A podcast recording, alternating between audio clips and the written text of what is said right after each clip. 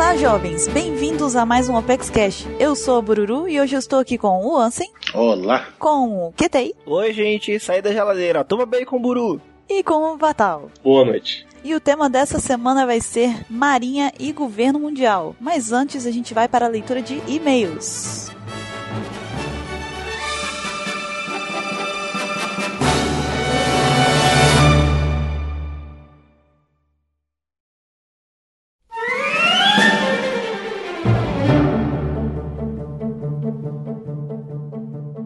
Vamos para mais uma leitura de e-mails do nosso OpexCast. Antes de mais nada, temos alguns avisos. Se você ainda não segue o nosso grupo aberto do Viber, você está perdendo tempo e está perdendo várias diversões que tem por lá. A gente lá conversa sobre One Piece, obviamente, falamos sobre teorias, sobre o tempo também, a gente fala sobre qualquer coisa por lá, a gente lê também as coisas que vocês enviam pra gente. Então, é uma forma de vocês interagirem com a gente aqui da One Piece X, é, mesmo que indiretamente. Digo indiretamente por quê? não tem como enviar mensagem direta pra gente pelo grupo aberto do Viber. Mas se você observar na descrição do nosso grupo do Viber, tem um número de telefone. Se você enviar a mensagem para esse número de telefone, pode ser tanto do Viber quanto no WhatsApp, o SGV, que é membro da OPEX, vai receber essa mensagem e vai repassar para o nosso grupo aberto. E aí a gente vai conseguir ter contato com o que você enviou. E aí a gente acaba respondendo eventualmente, então existe aí essa interação indireta.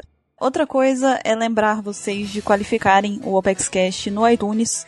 É, parece uma coisa boba, mas pra gente significa bastante, vai dar um, uma grande ajuda pra gente se vocês puderem tirar um tempinho de vocês para fazerem isso. Façam isso enquanto estão escutando essa leitura de e-mails, por exemplo. Sobre o iTunes ir lá e qualificar o OpexCast e a gente vai ser eternamente grato a todos vocês. Exatamente, não custa nada você fazer, já que a gente tem esse trabalho todo para gravar, o Mr. Kai tem a, a correria de edição, tudo, então, pô, pelo menos classifica a gente lá, vai, por favor.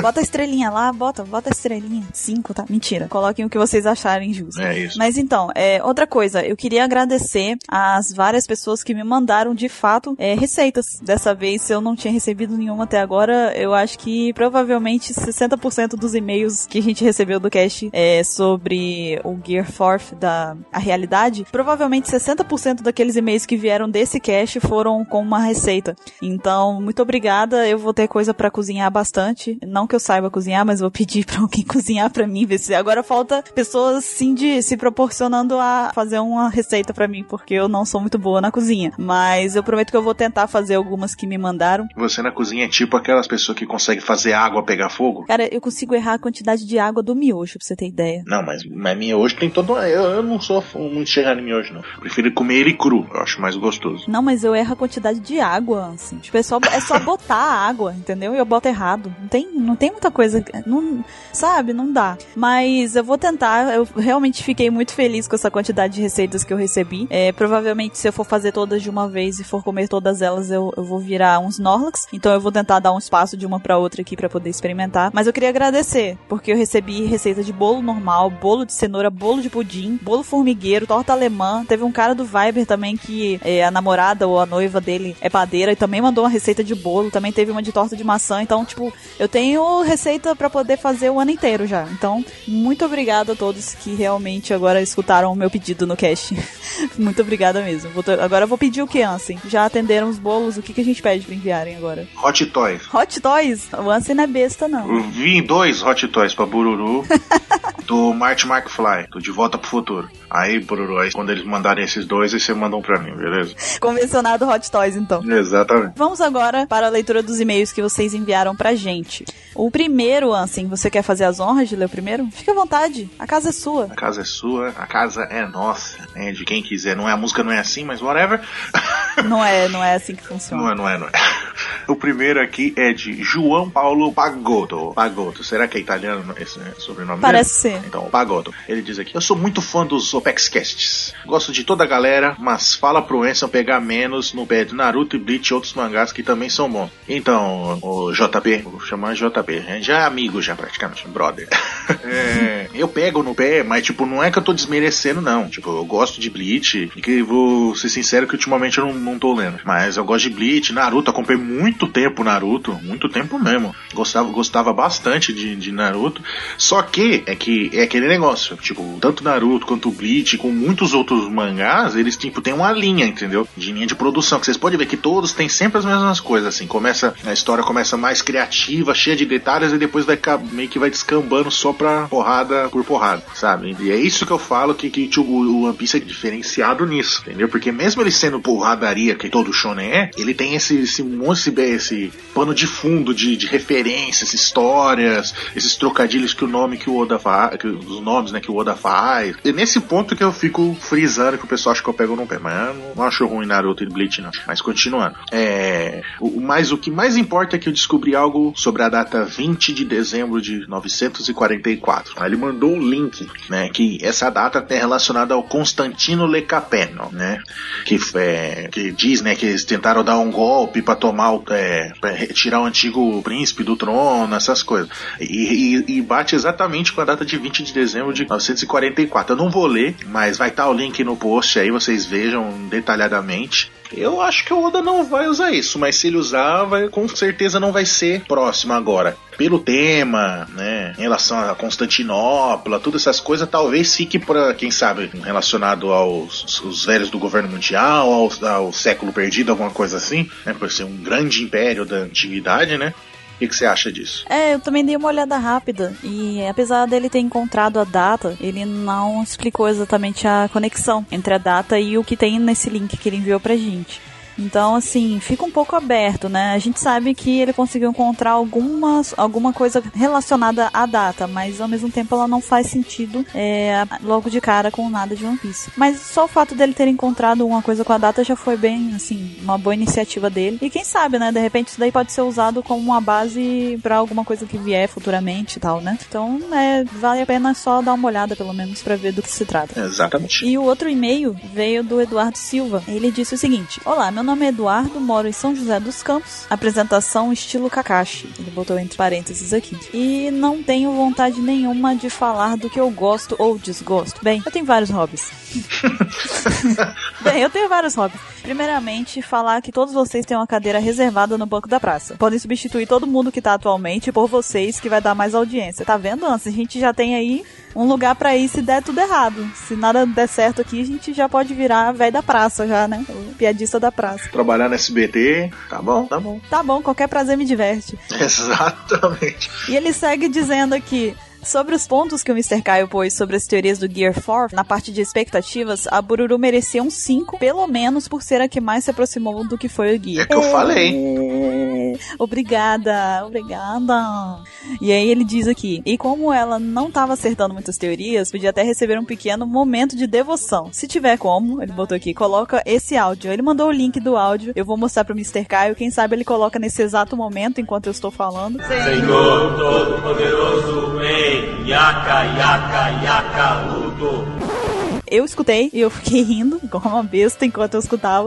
Porque eu sou assim, essa sou eu, entendeu? Eu sou besta mesmo. Se vocês mandarem áudio besta, eu vou ficar rindo igual uma besta. E aí ele continua dizendo aqui. Ah, e também a pedidos da própria Bururu. É, tá aqui uma receita de bolo. Mais um que me mandou uma receita de bolo. Dessa vez foi de chocolate. Muito obrigada. E ele continua. É, do Gear 4 eu não gostei muito da aparência, mas acredito que depois que mostrar mais sobre ele e por deixar o Luffy extremamente forte, grande parte dos fãs vai gostar dele. E sobre o Luffy conseguir, entre aspas, voar, vocês acham que o Oda fez isso pois pretende fazer mais lutas com personagens que consigam voar? Até porque o Sanji sabe fazer Geppo agora e ele deu um jeito do Zoro voar pelos céus. Enfim, continuem com um bom trabalho, um abraço. Eu não acho que é por causa disso, não, entendeu? Não acho que é porque vai ter mais luta no ar. Tipo, não vai virar Dragon Ball, sabe? Os caras daqui a pouco estão Foi mais ou menos o que eu comentei lá no Viber lá. Mais uma vez, reiterando o que a Bururu já falou, se, se vocês não estiverem acompanhando o Viber, vocês estão perdendo. Parte do conteúdo nosso, a gente tá, tá debatendo e conversando lá. Estavam falando, né, o Vatal e o Mr. Kyle, o Baruch, e todo mundo fez um motim contra mim, né, porque eu falei que eu achava idiota o lance do Luffy voar, que pra mim ele só plana. Eu também não gosto dele voar. Eu falei até no cast. Aí eles se juntaram e começaram a me... me, me Bulinar. Me atacarem de todos os lados lados lá, né? eu fiquei sozinho contra, contra a turba enfurecida, mas é, eu até dei uma explicação, mais ou menos, lá, que ele só dava um empurrãozinho pra frente, tipo, como se estivesse soprando a vela do, do próprio barco, sabe? Tipo, um bagulho bem idiota, assim. Porque o Sanji já faz isso, né? Com aquele Gepo falso dele lá, né? Que não é Gepo, né? Tipo, então já é o diferencial do Sanji, ele correr pelo céu. E o, e o, o Zoro tem aqueles pulos gigantescos, igual o Hulk, sabe? Pular de longas distâncias. Então, tipo, eles já abrangem esse, esse, esse aspecto de lutar assim, meio que fora do normal, entendeu? Então o Luffy fazer isso, ele também não precisa, porque ele tem o Rocket, que ele, ele joga os braços depois se lança na direção do cara, então. Uhum. E outra, ele vai gastar, tipo, hack, hack e usar um golpe mais forte, como se fosse mana, né, em jogo de videogame. para poder usar um golpe que ele usa, usaria normalmente, sem gastar é, cansaço nenhum, sabe? Tipo, ficar norm, uma coisa normal. Eu acho besteira, hein? mas, né, vamos, vamos ver o que espera. Na verdade, a pergunta dele foi se isso daí quer dizer que vai ter mais lutas aéreas. Eu acho que não quer dizer exatamente isso, não. Eu acho que o Oda tá tentando achar meios alternativos para que todos os, os, pelo menos os três principais dos Mugiwara, né, o trio monstro, é, Uhum. consiga se virar em necessidades de lutas aéreas. Talvez seja isso que o Oda tá achando, tipo, tá mostrando pra gente que Sim. se porventura acontecer de vir a, vir a aparecer é, novos vilões que forcem eles a lutarem me- é, em meio ar, talvez, ou um pouco mais alto, o Oda tá mostrando que tanto o Luffy quanto o Sanji e o Zoro conseguem de alguma forma dar um jeito, entendeu? O que eu queria ver é mais batalhas marítimas. É, tem Tipo, pouco, né, O, agora. o, o, o Sunny, o Sunny luta, lutando contra outro navio, sabe? Tipo, aquele, aquele negócio de, ah, vamos, abalar aquele navio. Aí joga as cordinhas, aí um pula pro outro, sabe? E isso ainda não teve. Uma coisa bem pirata mesmo, né? Exatamente, não teve isso daí ainda, sabe? Uhum. Tipo, nem que for pelo menos uma vez, só pra dizer que teve. Porque o, o, o, o, o Sunny, o nosso navio adorado que voa, mais do que navega, a única coisa que ele faz é dar aquele tiro lá, o corpo de boost lá, pra fugir da, da situação. Ele não, não, não, não, ele não mostrou ele resistindo a um combate em meio a vários navios, assim, sabe? Seria uma coisa bacana do Oda abordar. Uhum. E vamos pro próximo agora, Ansem. O próximo foi enviado por Alisson, que, que por sinal ele, ele me confundiu com o Mr. 27. né? Eu não sei o que, que eu tenho a ver com o Mr. 27, mas ele achou que eu era o Mr. 27. Ah, o branco dos olhos é igualzinho. É, exatamente. É idêntico, eu diria que são gêmeos. Exatamente, ele diz aqui: tenho 23 anos, sou de Santo André, São Paulo, aqui do lado praticamente, pelo menos de onde eu moro. Mas só que ele diz que atualmente ele mora em Santa Maria das Barreiras, no Pará, lá no norte do país. É, não tão do lado assim. Não, ele, ele é de Santo André, mas ele atualmente mora lá. Então ele manda teoria sobre o Kaido, a teoria meio fora do, de qualquer coisa que a gente falou nos últimos casts, mas tudo bem. Ele diz: Eu acredito que ele seja o melhor usuário de Akuma no Mi do tipo Zoan, de One Piece, com Akuma no Mi lendária. Tem 100 mais de 100 transformações diferentes, que ele possivelmente adquiriu com muito treinamento e drogas, como a Rumble Ball do Chopper. Ele, ele diz aqui entre parênteses, né? Acha que eu sou louco? Sim, eu acho. eu acho que com o objetivo dele com os Smiles é criar um exército de usuários para enfrentar o Shanks, impedi-lo de chegar a Laftel. O Shanks deve pelo menos ter ideia de onde é Laftel. E pensa bem, o que impediu os De chegarem na última ilha por todos esses anos? Porque o Shanks não pega o Piece pra si, eu não tenho a telha melhor. É, tem fundamento? Se gostar, pode ler no podcast? Pode ler, não, já estamos lendo. E assim, vamos por partes, né? Como, como faria um assassino serial em filmes slasher movie. Vamos por partes. O Shanks, com certeza ele sabe onde é Laftel, afinal, ele foi parte da tripulação do Gold Roger.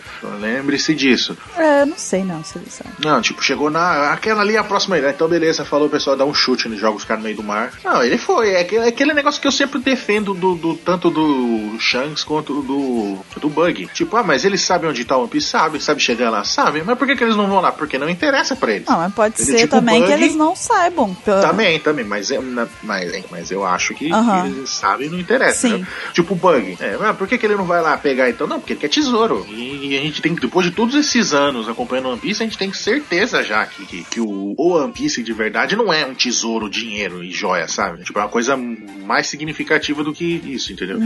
Então não interessa pro Bug. E o Shanks, tipo, tem os objetivos dele, entendeu? Pra que, que ele vai querer ir lá se ele já sabe que, teoricamente, sabe o que tem lá, entendeu?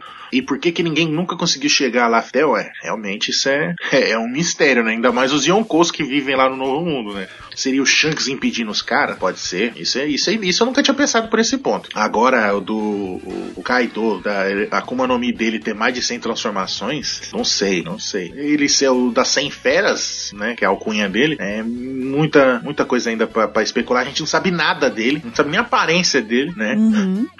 É, fica difícil especular, mas... É... Acho que por ser difícil especular, qualquer coisa atualmente é válida, né? Exatamente. Você resumiu bem o que eu tava tentando dizer. E o próximo e-mail é do Vinícius Rosa dos Santos. Ele disse o seguinte: Bem, olá galera da OPEX, aqui é o Vinícius Rosa, vulgo mexicano, com 20 anos de Bururu, São Paulo. Ops, melhor dizendo, Bauru, São Paulo. é. ah, ah. A gente vai pra praça e ele vai pro Zorra. esse aí, vocês não sabem, esse daí ele ajuda a gente lá na praça, tá? Ele é nosso ajudante, a gente contratou ele. É o cara que fica com, com o teleprompter, né? Pra gente ver o texto. É ele que ajuda a escrever o texto do, teleprompter, ele que digita lá. Então, é, o Vinícius disse aqui: Bem, manda esse comentário, meu primeiro comentário, por causa das pontuações do Mr. Caio, já que o Vatal disse que o Luffy viu o Saro, entre aspas, que significa macaco. Ou seja, o Vatal acertou de onde o Luffy tiraria a inspiração do Gear 4. É, Vatal merecia mais um ponto. E por fim, essa zoeira do Vatal se tornou praticamente um foreshadowing da OPEX, afinal, a maior previsão tava ali, bem no cast anterior, e ninguém viu. É, então, olha só, é, o Vatal falou isso tentando é, pronunciar Soro. Então, é, esse, ele na verdade não merecia um ponto, não, por causa disso, né? Merecia, sim um ponto negativo. Ele merecia perder um ponto, né, na verdade. Mas, é, sim, pode ser que seja um foreshadowing, olha aí que legal. Na verdade é um cachorro. Oi? É o que, rapaz? É o que, rapaz? na verdade é um cachorro, é um cachorro dos Tenryubitos. Pode procurar lá, o nome dele é Saro. Ah, é verdade, o Ansem achou isso daí. Ele achou o nome do, do cachorro de um dos Tenryubitos, que é Saro. É, então aí, outra previsão do Vatal. O Vatal tá demais. Ele é um, né? Merecia perder dois pontos depois dessa também. É. Mas seguindo, o Vinícius continuou aqui no e-mail falando o seguinte. E gostei da ideia do Mr. Caio sobre o Luffy lembrar da sua versão Nightmare na ilha Russukaina, né? Parece Isso. que o Luffy pensaria desse jeito nas raras vezes em que ele pensa. Bem, achei muito engraçado o cast e sempre gosto de ouvir a opinião de vocês. Continuem com um ótimo trabalho e tenham uma boa vida. PS, os créditos nas openings são mais legais agora que eu sei mais ou menos quem são vocês. Isso daí é muito legal, porque é, muita gente escuta o podcast, vê a gente postando no Facebook, vê as postagens no site e muita gente gente não sabe que é a gente que tá ali traduzindo o episódio, ou tá editando o mangá, tá revisando. Então, é, se vocês não tiveram a oportunidade e a atenção até hoje de olhar esses créditos que estão no episódio no mangá, reparem com mais calma que vocês vão ver que a gente aparece neles também. Então, é muito obrigada, Vinícius. É muito legal que você é, esteja se identificando mais agora com os créditos do, dos episódios e dos capítulos. Isso é bem divertido e bem legal pra gente também. Exatamente. E agora vamos responder algumas perguntinhas que vocês mandaram pra gente. A primeira pergunta veio de uma Melorine e ela é pro Ansem. Eu vou, eu vou ler essa pergunta. Eu vou ler pra ele. Okay, Olha okay. só, hein, Ansem, se prepara, tá? Estou preparado. Estou sentado para não cair. Isso, senta aí. Segura na, na, nos braços da cadeira. Exatamente. Vamos lá. É, a pergunta veio da Andresa Martins. Ela se qualificou aqui. Andresa Martins, 21 anos, Cajazeiras, Paraíba. Paraíba? Paraíba, Paraíba. Sim, tô sabendo certinho. Geografia. Paraíba ou é Pernambuco? E agora? Não, Pernambuco é PE. Então é Paraíba. Uma pausa no cast para perguntarmos ao Google.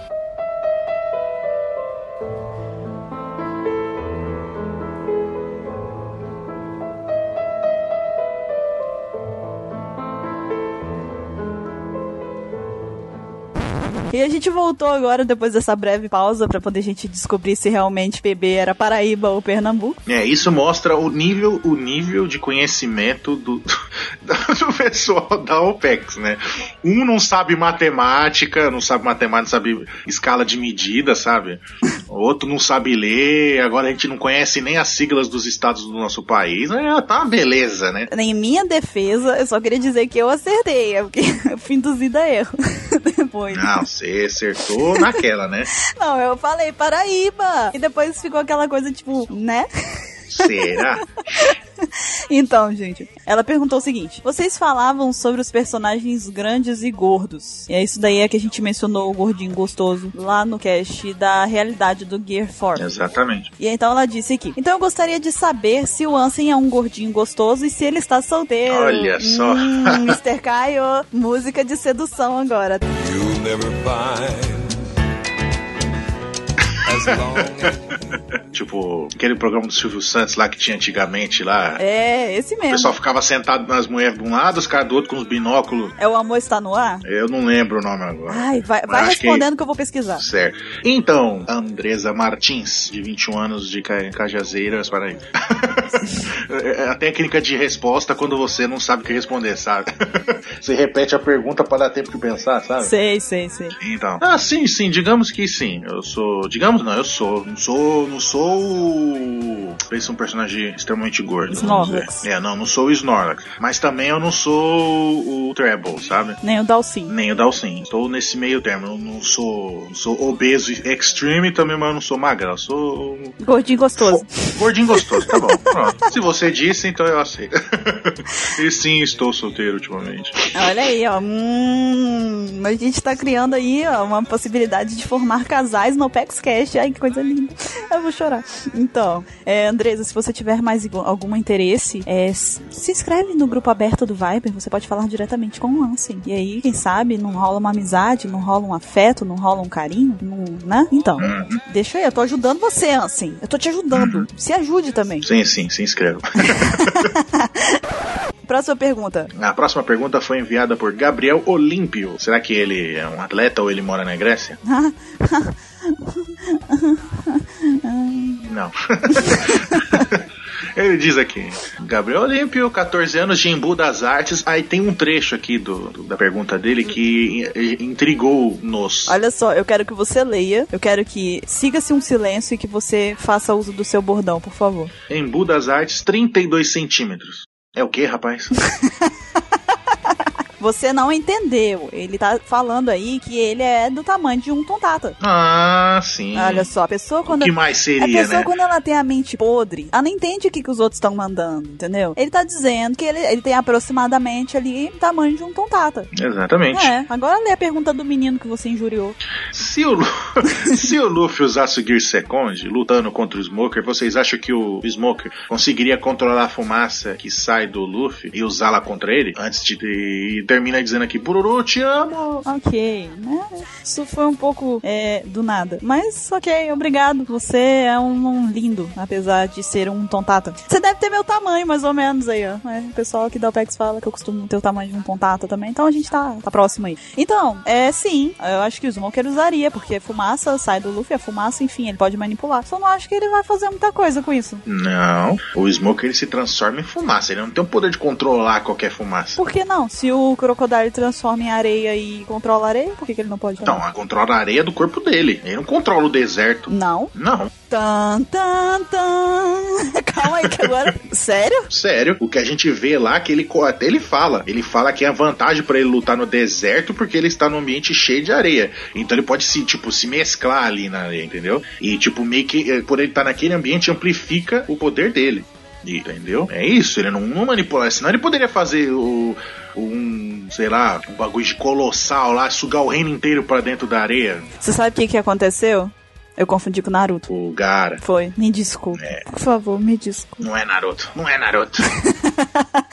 Não, então tá. Então, Então tá, é tá. isso mesmo. Então eu, eu realmente é, falhei aqui. A, a memória falhou. Embolei os animes. Ah, então tá. Então ele não pode usar. Então tá. Tá, tá, ficou tudo certo. Ele tem o tamanho de um Tontata, você tem o tamanho de um Tontata, então Tata. Então tá, tá, né? Então não. É, lembrando que a gente tá falando de One Piece, não de Naruto. Não. É isso aí. Não manipula. Tá bom? Então tá, tá. Então tá. Próxima pergunta é do Daniel C. Se, seria ele o terceiro Daniel da família? Daniel Carvalho, Daniel Coelho, Daniel é, Carvalho seria legal, sou Carvalho. É, Daniel, vai lá. Não, eu pensei, ele é o, Dan- é o terceiro Daniel da família. Chucrute. O Daniel A. Nossa, meu cérebro, eu, eu ri da piada, meu cérebro falou, sério que você riu disso?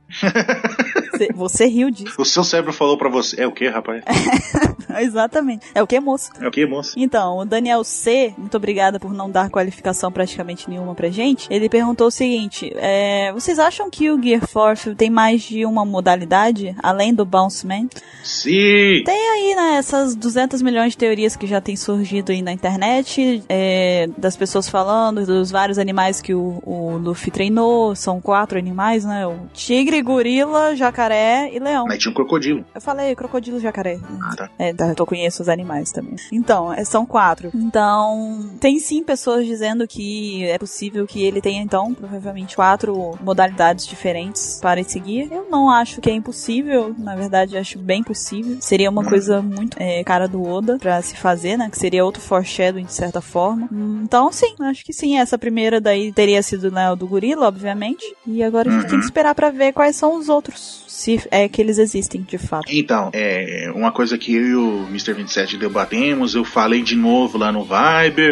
Eu falei pra meio mundo e vou falar aqui também pra ficar registrado, pra depois vir os caras. É, é, você não falou. Quando acontecer, fala, é, você não disse isso, né? Mas vamos lá, né? Como já aconteceu muitas vezes, né? Com outras coisas. Mas então, o, o Oda ele se inspirou nessa, no, no Bouncing Man lá, no Kong Gun lá, no, no, no- como a gente já sabe, num morteiro, né? Que foi usado antigamente. Que ele se retraía, a mesma coisa igual o braço, ele se retraía E dava um estouro pra frente. dava o estouro pra frente e jogava a bomba bem longe. Só que um outro exemplo de um dos animais que estavam lá com o que virou amigo do Luffy, que estavam lá na ilha com ele, é um tigre, não tem um tigre lá?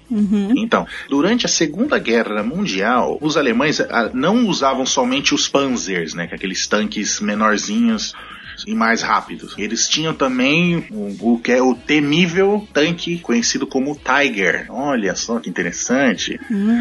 E, e se vocês podem ver que depois do, do, do que o Luffy voltou, né, após o time skip lá, todos os golpes novos deles remetem a armas, né? Sim. Arma pra caçar elefante, arma pra não sei o que lá, rinoceronte não sei das quantas, todos re remetem a nome de armas, né? Tanto que o Kong Gun também é uma arma, e porque senão ah, ele teria outra forma do, do- ou um outro golpe chamado Tiger, alguma coisa, remetendo ao tanque Tiger, né?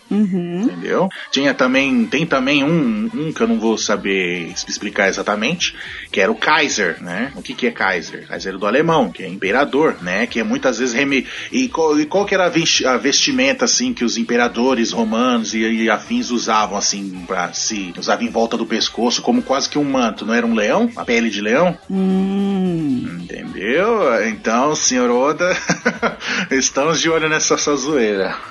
Estamos observando. Estamos observando. E é isso. Como vocês observaram, essa leitura foi um pouco mais extensa que o normal. É, a gente de vez em quando gosta de fazer isso para poder conseguir é, ser justo com vocês que mandam bastante e-mails pra gente, muitas perguntas também. É, e por causa disso, de vez em quando a gente pede, a gente tenta, na verdade, fazer um pouco maior a leitura de e-mails para que a gente consiga ler mais do que vocês enviam pra gente. Certo. E quem quiser enviar a pergunta pra gente ou e-mail, o nosso e-mail é contato arroba onepcx.com.br. Você pode mandar também a sua pergunta ou pelo e-mail ou pela nossa conta do ESC. O link tá na descrição desse Apex Cash. Se você quiser, é só clicar lá. Por favor, se você for mandar uma pergunta pro ESC, é, assim como já é importante se identificar no e-mail, é mais importante ainda no ESC, porque se você não se identificar, a pergunta vai vir sem qualquer tipo de nome ou qualquer tipo de identificação e ela vai ser ignorada. A gente não vai ler ela aqui porque a gente não sabe quem foi que enviou. Exatamente. E se você puder também, não envie só o que aconteceu aqui agora, que foi só o nome. Envie o nome, a, a idade, da onde você é.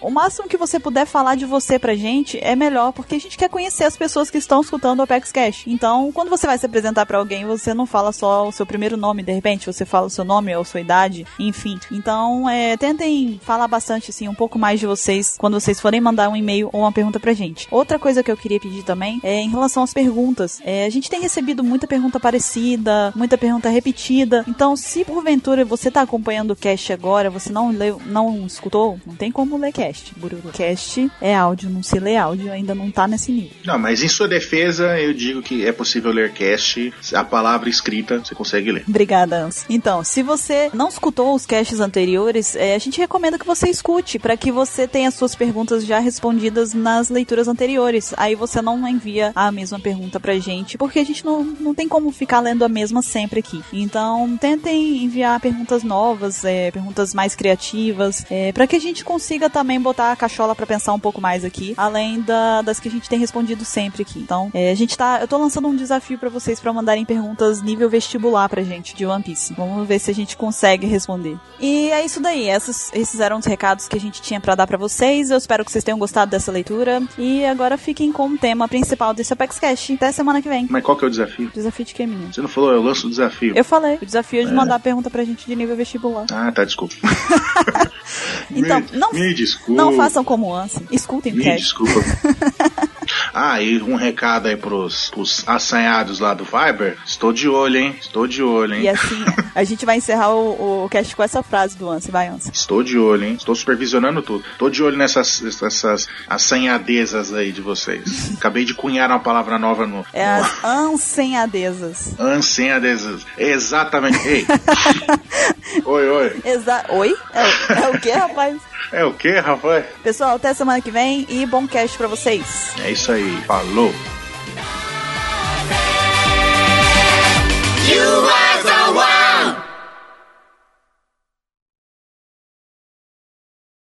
"海は見ている」「世界の始まりも」「 海は知っている」「世界の終わりも」 E atenção, senhoras e senhores, eu aviso que este cast está possuído pelo espírito da Marinha. Vocês estão ouvindo neste momento a cantoria do Zeto, enquanto a gente vai falando aqui. E eu já aviso também a todos os piratas que estão escutando esse cast que para terem cuidado porque nós estaremos envoltos pela lei nesse cast. Então, muito cuidado. Te liga, malandro. Eu não sei se isso foi uma piadinha com o nome do Lau ou se foi sério. Eu fiquei na dúvida agora. Então, é, é porque são tantas piadas ruins que às vezes quando a gente fala sério fica até meio confuso, né? Ah, tá, tá, não, então desculpa. Vem, Casaber, vem, vem com força. Não, mas é realmente, agora que você falou, rolou a confusão comigo também, mas eu falei sério. eu falei sério dessa vez. Porque está envoltos com a lei, aí eu falei, mas o, o- eu já pensei, né, não, mas ele tem o Chambliss Tem o Rum. e pode fazer o Room e o Chambliss. Eu falei, será que é isso que ela tá falando? Não, não sei, eu vou ficar quieto que é melhor. Mas então, nesse cast a gente vai falar sobre a Marinha e sobre o governo mundial. A gente vai fazer, como sempre, um pequeno apanhado sobre cada um e no final a gente vai expor algumas teorias para vocês. Começando pela Marinha. A Marinha, que é uma força marítima do governo mundial, né? É ela que possui o dever de garantir o cumprimento da lei, também garantir a segurança internacional e efetuar algumas operações militares. A Marinha, junto com os Chichibukais e Yonkou, ela é, faz parte de- desse tipo de poder, assim, entre aspas, né? É uma, uma instituição voltada para algum tipo de controle dos mares, né? Dos piratas, enfim. É, não podemos esquecer também que a Marinha está presente em todos os oceanos do mundo, mas seus serviços focam principalmente nas áreas mais perigosas do mundo, dentre elas a Grand Line. E também lembrando que depois dos acontecimentos da Guerra dos Melhores em Marineford, a base da Marinha foi realocada para o Novo Mundo, que atualmente é a área mais perigosa. Ice Age! E agora a gente vai falar um pouco dos deveres da Marinha. É, um deles é manter, como a gente já disse, a ordem em todo mundo, realizando a justiça estabelecida pelo governo mundial. Algumas ordens, embora sejam questionáveis, né, não sejam lá muito íntegras, é, elas devem ser realizadas e elas são realizadas pelos oficiais da Marinha. A Marinha, ela é meio que, que a polícia, como podemos dizer assim, do mundo real. E ela também procura pessoas que, que são criminosos, seja piratas ou seja na própria é, terra, assim. Bandido, bandido. Exatamente. E aí é, elas punem esses infratores com prisão ou morte. Tanto que a gente pode ver no, no cartaz de procurado que tá lá, Dead or Alive. Um jogo de luta com garotas Não, gostosas. não, Ansem, não é o jogo. Ah, tá, desculpa. Não, não é o jogo. Desculpa. Ansem Desculpa. falou Dead or Alive, ele, peitos! Até perdeu o foco já. Volta, Ansem, volta, volta. Desculpa, desculpa, desculpa. Então, e aí a Marinha ela tenta caçar sempre esses piratas, esses infratores da justiça, e por isso, até para deixar o trabalho deles mais fácil, eles toleram alguns caçadores de recompensa, que é eles caçam esses piratas em troca de dinheiro. Como o Zoro fazia antigamente. Ele era conhecido por caçador de piratas, porque ele Caçava piratas, caçava os piratas. que e- consistia em ir atrás de piratas. Nossa, que, como você. Eu acho que geralmente é isso que, que um caçador de piratas faz, né?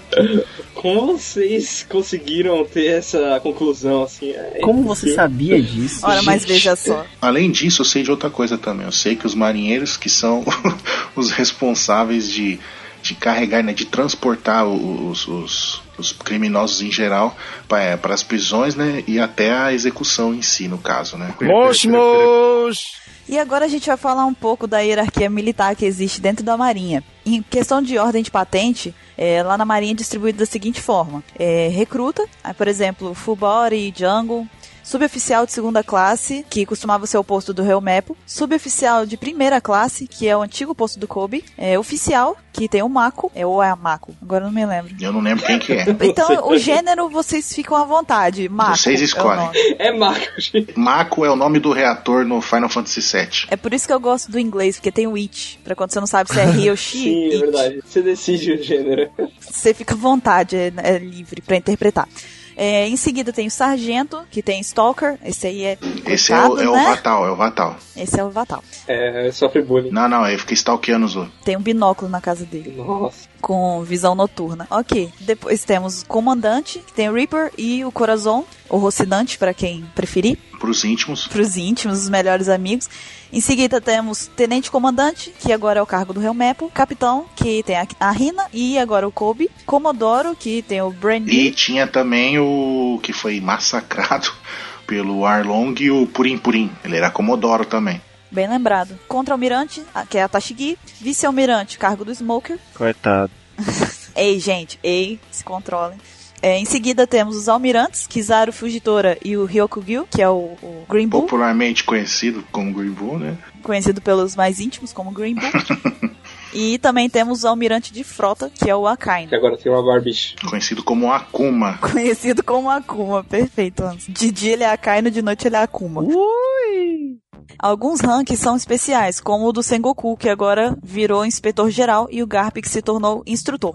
Muito bem, em relação a isso, eu acho que rola uma dúvida, porque se eu não me engano, eles se aposentaram, saíram da marinha, Eles foram exonerados. foram exonerados, ok. Então existem então controvérsias aí nesse, nesse ponto. Mas é inegável que existem esses ranks especiais aí, essas posições de cargo, né? De patente especial. É, como o Vegapunk, por exemplo, ele trabalha pra Marinha, ele é o cientista da Marinha, mas ele não tem um cargo específico dentro das, das patentes. Não, ele não é cientista da Marinha, ele é cientista do governo mundial. O primeiro dente foi arrancado já. Eu vou sair daqui banguela, com certeza. Então, geralmente a Marinha manda os seus subordinados né, em duplas, né? Geralmente um com cargo mais elevado que o outro. Por exemplo, a Tashigi e o Smoker, né? Sempre ela tá uma patente ou duas inferiores ao Smoker. E agora o Kobe e o Elmeco também, eles podem se considerar. Exatamente. Eles começaram no mesmo nível, só que depois o Kobe se destacou mais que ele. Realmente, logo no início, né, ele já se destacou. Por motivos de que vamos analisar andar mais pra frente. No os tanques mais altos da marinha, eles lideram o comando para ataques em massa, como por exemplo, para prender muitos criminosos de uma vez, para proteger os nobres do governo mundial quando eles forem ameaçados, ou até para ativar um Buster Call. Inclusive o Buster Call é muito, são os vice-almirantes que são chamados para fazer um ataque em massa, que a gente pôde conhecer vários deles, né, como o... como que é o nome do que tá aí na, na nossa? Bastille. Bastille. Então, o Bastille ele apareceu no, no Buster Call já, entendeu? No Buster Call de Ennis Lube. Sim, esse daí. Eu pensei em Ohara também. Então, tipo, é, quando tem esses ataques em massa, quem lidera esses ataques em massa geralmente é alguém de, de alto, alta patente da, da Marinha. É, também não vai mandar, você não vai mandar estagiário fazer isso, né? Vai mandar o Helmepo lá pra comandar o. Não, mas então, no caso do Buster Call, é, são cinco vice-almirantes e dez navios, navios, navios. Navios Dez. é ótimo. Caralho, navios. Você aprendeu a falar onde, menino? Hein, Navi não é aquela raça do em Avatar? Pandora. É, são 10 deles. Vem, chega 10 bichos azul lá, assim. Então, você acha que o bagulho é louco, filho? então, são 10 navios é, de, de combate, né? E com cinco vice-almirantes. Ou seja, cada um comanda dois, né? Pra avassalar a- o lugar do, do Buster Call. Os Chichibukais não fazem parte da Marinha, mas trabalham em acordo com o governo mundial e teoricamente obedecem à Marinha se for pedido para eles fazerem isso. Inclusive, isso existe na realidade e no caso são os chamados corsários. Isso, que eles eram piratas que trabalhavam pra, pra a marinha ou pra as autoridades da- do local. Então, depois do time skip, aconteceram algumas mudanças de patente lá na Marinha. Algumas, como a gente já mencionou, foi da, do Sengoku, que se tornou inspetor geral, de acordo com a informação da Wiki, que é o que a gente está utilizando aqui, embora é, eu acredite que tenha divergência em relação a isso. O Garp, de vice-almirante, passou para instrutor. A Kaino foi promovido de almirante para almirante da frota. O Kiji, que era almirante, deixou de ser almirante para agora ser, ser chamado de um ex-marinheiro. Kobe subiu de suboficial de primeira classe para capitão e Helmepo subiu de suboficial de segunda classe para tenente comandante. Isso, inclusive a gente não falou sobre o- as pessoas que saíram da marinha, né? Algumas que a gente já sabe é o Aokiji, como você falou, que ele saiu porque ele não, ele não concordava com a visão de justiça do Akaino. E a gente viu recentemente na saga que eles brigaram. E o X-Drake também, ele era contra almirante na época que ele saiu da marinha. E o Morgan, que a gente viu também, tem outros exemplos, mas o Morgan a gente viu que ele é, se tornou tipo que um fugitivo, assim. Na verdade, ele meio que virou um deserdor, né? Tipo, um, um renegado da marinha, mais ou menos. É verdade, pelas atitudes. Tá mais pra isso. Também tem alguns marinheiros considerados non-canon. Vou explicar mais uma vez. Non-canon são aqueles que não fazem parte do enredo principal do anime. Eles apareceram em fillers, ou filmes especiais, etc. Mas mesmo assim a gente vai mencionar porque, inclusive, um deles, é, que era um almirante considerado no, no filme Z, ele é um marinheiro muito bem quisto pelo nosso grande companheiro Mr. 27 que considera ele o espírito da marinha que vocês estão escutando cantar nesse exato momento. Inclusive, ele tá assombrando esse cast, inclusive em homenagem ao Mr. 27 que não participou e ele ficou muito triste. A gente vai falar só alguns exemplos, porque tem muitos marinheiros não canon. Sim, a gente vai mencionar alguns, como o Zephyr, como a gente já falou, é, o vice-almirante Jonathan, Que eu não lembro quem que é. o comandante Shepard, muito conhecido no Brasil como Condoriano. Comandante Shepard não é o, o protagonista do Mass Effect? Mass Effect. Esse é mais interessante, inclusive, né? Tem a Jéssica também, que é chefe de cozinha. Adoro ela já, só pela função em que exerce. Ela compete com o Sanji quando eles caem de Skypiea naquele filler. Tanto que esse Jonathan, ele é o vice-almirante dessa, desse filler. Eu não vi esse filme até hoje. É, eu acho legal esse filler, eu gosto. Não, não tá falando que é ruim, não. Tô falando que eu não, não tive a oportunidade de ver, não. E tem a Isoka, e é isso. Ficou muito bom. Essa é a informação relevante sobre ela. Yusei Kazam. Então, agora a gente vai falar um pouco sobre os uniformes da Marinha. É, sim, vai ser a parte Esquadrão da Moda desse podcast. Vem monstro da viadagem, ou quer dizer, da Okama Way. Temos aqui várias variações de uniformes da Marinha e temos também coisas muito estilosas. O uniforme vai depender muito do seu portador, mas todos têm uma base e assim, são poucas exceções. Temos também, olha, principalmente temos aqui, ó, o uniforme padrão, né, que é aquela camisetinha branca, curta estampada. Então a gente vai deixar a QT falando sozinho no canto enquanto ele começa a ter alucinações, igual ele tá tendo agora.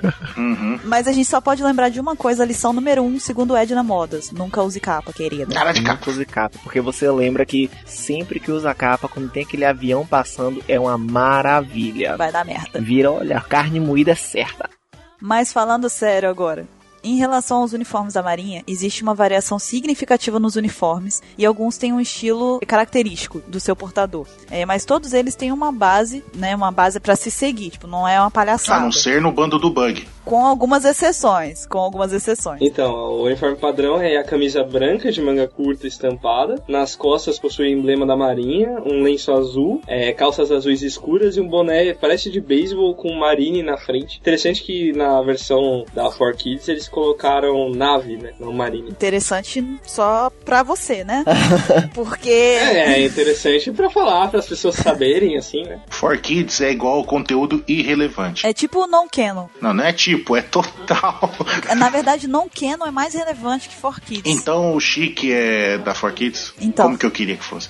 Mas então, seguindo. Vamos lá, seguindo então, Ansem. Então, já os suboficiais da Marinha, né? Eles já são até um pouquinho diferente, né? Tá liberado para eles usarem casacos, né? Igual, por exemplo, no caso, o Smoker ali, que usava aquela jaqueta, né? Escrito Justiça nas costas, né? Se bem que ele era né, capitão, né? Mas tudo bem.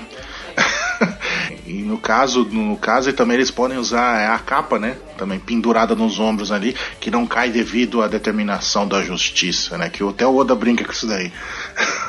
que ficar colado no, nas costas. É, porque eles usam o casaco como capa, né? É muito ridículo. É um casaco que com as mangas jogadas, assim. Tá escorado no ombro e não cai de jeito nenhum. É, esse tem outro nome também, né? Durex. Né? Não, não, os amigos meus que faz cosplay que usa essas capas assim, eles me ensinou o macete. Tem um elástico que eles põem por debaixo do braço, então, tipo, a capa fica pendurada, só que tá enroscada no elástico ali debaixo do braço. Acima do tenente, os oficiais, comumente, na verdade, eles usam um terno abaixo do casaco de justiça. Você pode perceber isso principalmente nos almirantes, que eles realmente usam esse tipo de vestimenta. Com exceção do Fugitora, né? Que ele foi apresentado com a roupa mais É um kimono, né? oriental. Não deixa de ser uma vestimenta elegante. É, isso foi uma análise de moda, né? Justamente, nós temos que olhar também desta forma. Com aquele cachecolzinho lilás, beautiful, so beautiful. Caraca, esse cast tem muito alertocano. É o novo bordão do, do cast. É, todo cast tem um bordão novo, né? Então é esse. É o surgimento do alertocama. Vocês estão presenciando neste cast.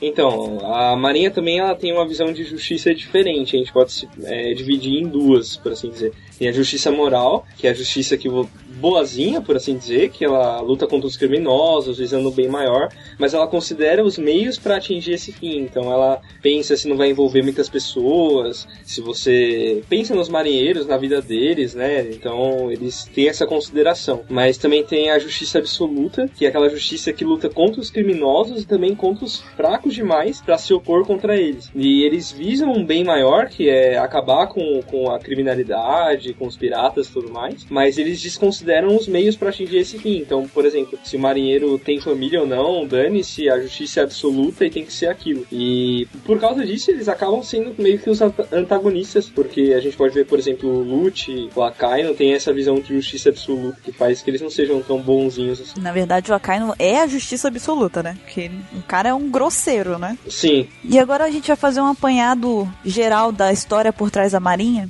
E é importante saber aqui que a gente não consegue saber com exatidão é quando que a Marinha foi criada, né? Só que é comentado que Marineford já é uma fortaleza da justiça durante muitos séculos, embora não se saiba quando que tenha sido exatamente criada. A data mais antiga que foi registrada é de 52 anos antes da história que a gente já acompanha, que ah, onde o Oimo e Kashi foram capturados por marinheiros e foram enganados para proteger Inislob, na esperança de libertar o Dory e o Brog, que achavam que tinham sido presos. isso, é aqueles dois gigantes que o Zop convenceu a andar com ele lá, Slop. Então, e 24 anos após esses fatos, né, o Garp, né, que foi que era conhecido como um marinheiro lendário, né, que, que conseguiu encurralar o Gold Roger várias vezes, mas só que escapuliu, né? É que me escapuliu. Só uma curiosidade, 27 anos depois desse acontecimento, o Garp tava impedindo o Chique e o Roger de lutar lá. Ele Foi enviado os navios da marinha pra lá. 27, tem, isso quer dizer que, que o Ansem, e o Mr. 27 e o Chique, eles têm tipo uma ligação. Você vai fazer o Ansem te dar um soco daqui a pouco. Foi 27 anos. Não... Toma cuidado, escolha melhor suas palavras, Ai, parça. Meça suas palavras. suas palavras. Meça seus personagens filler, parça. Segue, Ansem. Depois dessa, segue. Pelo amor de Deus. Então, e logo após, né, essas várias caçadas do Garp atrás do Roger, né, o Tom, né, Tom San, foi procurado, né, pelo o Roger para construir um novo navio para ele, né, que a gente veio conhecer como Oro Jackson, né, que foi o primeiro navio a conseguir atravessar o, o, o- A Grand Line, né? Exatamente. E nesse período, o Tom San estava começando a construir o trem oceano, né? Trem oceano, trem marítimo, depende da sua fonte. Foi adiada por um tempo, né? E, e nesse, e logo após isso, do- dois anos depois, ocorreu o massacre e aniquilação total lá de Ohara, né? Por causa do Buster Call, como a gente comentou agora há pouco, né? Inclusive nosso amigo calmo, brando e educado do Akainu tava lá também, né? Ele que Tava controlado lá também. é, e, né? e, e uma- explodiu um navio com pessoas inocentes, seguindo essa justiça absoluta que a gente acabou de falar, né? Apenas mais um dia na rotina de Akai. Mas um dia, é, cara tranquilaço. Matando algumas pessoas inocentes por aí. É, pra, Após isso, a Marinha esteve firmemente estabelecida, se fixando cada vez mais como um dos maiores poderes mundiais, sendo que seu senso de justiça cresceu ao decorrer do- do- dos anos, das épocas, e eles cada vez se consolidaram mais. Entretanto, um século foi afundado na história, foi perdido, e justamente por isso a gente não consegue mensurar e nem mesmo teorizar, na verdade a gente consegue teorizar, mas a gente não consegue medir quando foi que eles conseguiram esse poder. E esse período que o QT mencionou que foi afundado na história é o século perdido, que a gente inclusive fez um, um podcast sobre, vai estar aqui na descrição do post, se você quiser saber um pouco mais sobre o que aconteceu nele. Clica lá e escuta depois que você acabar de escutar isso aqui, obviamente. E agora a gente tem aqui algumas curiosidades em relação à Marinha. A primeira delas é que a Marinha é a organização que tem mais usuários de Akuma no Mi até o momento. Uma outra curiosidade é que a justiça absoluta da Marinha é o que leva ela a ser a antagonista da série. Porque para quem não percebeu, é, a maioria das catástrofes, das coisas, das tragédias que aconteceram em One Piece foram fundamentadas nessa justiça absoluta. Isso aí, na verdade, leva a crer que esse tipo de justiça faz da Marinha um tipo de inimigo, na verdade, em vez de ser o porto seguro né, das pessoas. É engraçado que tem um- uma hora que o Aokiji tá. Quando o Ruffy e o Bando se encontram com o Aokiji pela primeira vez, o Aokiji vai falar pra um- uma galerinha assim: Ah, podem seguir por esse caminho. Aí o Ruffy vira pra ele. Não, não confiem nele, ele é da Marinha, e, tipo, mas a Marinha é o bem, né? Ele fala, ah, é verdade, a gente costuma ser o mal, né? Então, a Marinha ficou com essa é, visão taxativa de ser o mal da série. A última curiosidade que a gente tem aqui é que, de acordo com o databook One Piece Green, a Marinha teria um estilo parecido com uma máfia, e todos os seus integrantes seriam assustadores e teriam uma cara fechada, uma cara feia, tá? Uma cara tipo a do QT. Feia não, mas fechada talvez. Assustadora nem tanto. Mentira, é parecida com a minha quando eu tô com fome. Fechada talvez, feia, hum, talvez. Assustadora com certeza. E eles, eles vestiriam preto no data do Book Green, fala sobre isso. Interessante que, não sei se por coincidência ou não, a, a Cypher Pole ela veste preto, um terno preto, né? A gente pode ver isso. Então talvez não tenha fugido tanto do, do que eles esperavam. Engraçado você falar isso que a Cyberpol, ela, a, pelo menos a que apareceu em Dressrosa, que é a Zero, se eu não me engano, ela parece muito com a máfia, muito mesmo. Não é só, não é a Cypherpool somente não. A to- a- o- todos os agentes do governo mundial têm essa pegada de mafioso mesmo. É, eles têm mesmo. Todos um chapéuzinho preto, um terninho, pá. Verdade. A reunião da Marinha parece muita reunião de máfia, assim. Ay, que un hijito al me.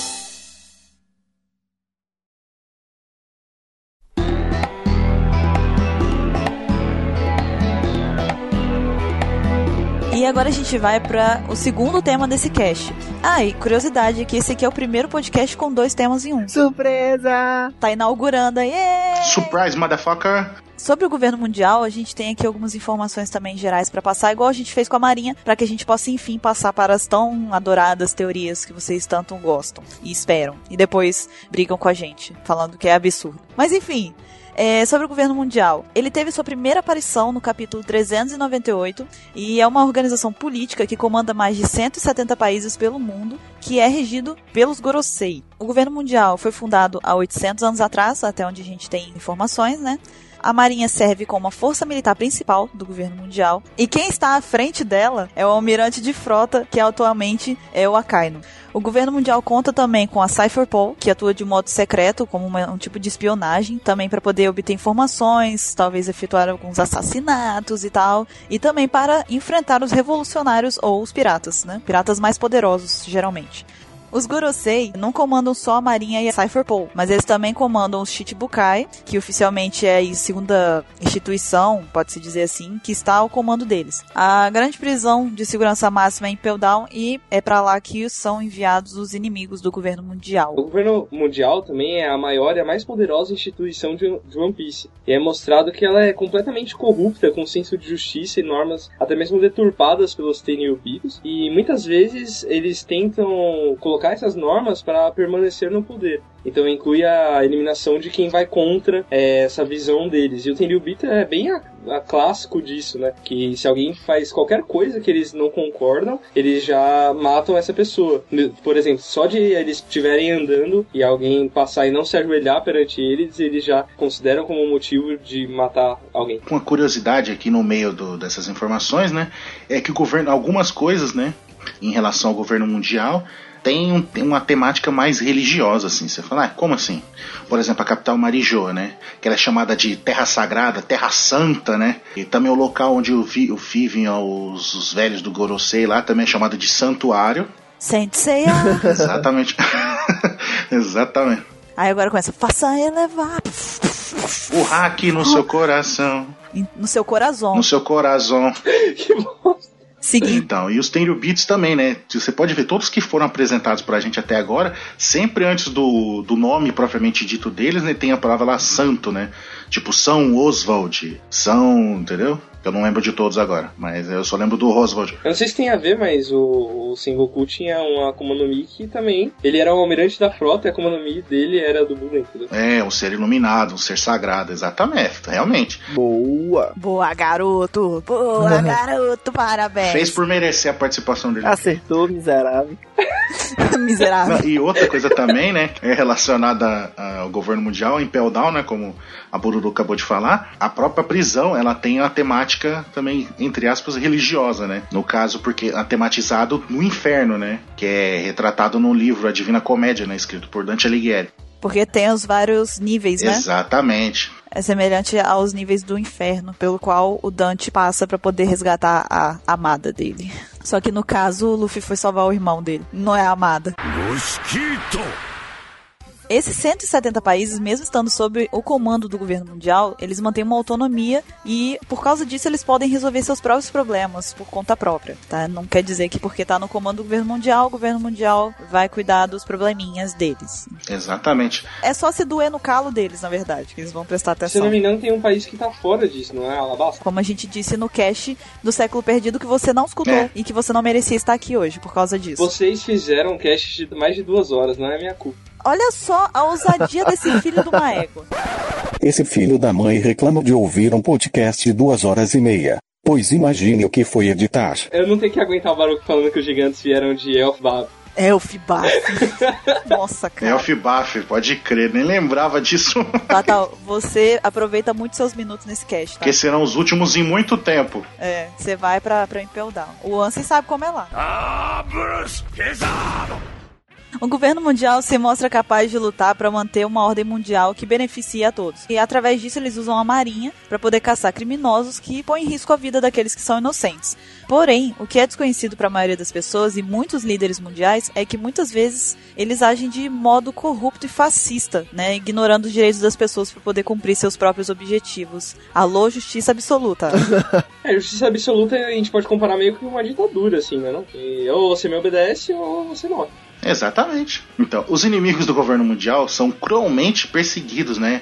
É, e todos aqueles que ficam no caminho ou que acabam ajudando essa pessoa sem querer sofrem desse destino, né? Como aconteceu com a Robin, por exemplo. Que ela leu, ela começou a ler o Poneglyph, aí fica, ouviram falar de suspeitas de que tinha alguém estudando sobre isso, foram lá e avassalaram com Ohara, né? Com geral. Com O geral. interessante da Robin é que ela tinha um cartaz de procurado e não era pela periculosidade dela, por assim dizer, mas sim porque ela sabia de coisas que o governo mundial não queria que ninguém soubesse. Era pelo fato dela ser de Ohara, né? Isso tá no, no capítulo 397. É, isso só mostra que o governo mundial, a importância que ele dá pra quem vai contra as coisas que ele coloca, que é o certo a se seguir. Certo? Pra eles. O poder do governo mundial é tão grande que ele controla a forma de como liberar informações sobre qualquer qualquer um e qualquer acontecimento, incluindo ocultar a verdade, alterar ou ignorar fatos e até mesmo fazer tudo isso junto. Quaisquer países que tentem proteger criminosos estão se pondo em risco. A gente tem um exemplo que é bem antigo, mas que ilustra bem isso, que era o caso do Arlon Park, e um exemplo atual que é o caso do Dom Flamingo no mangá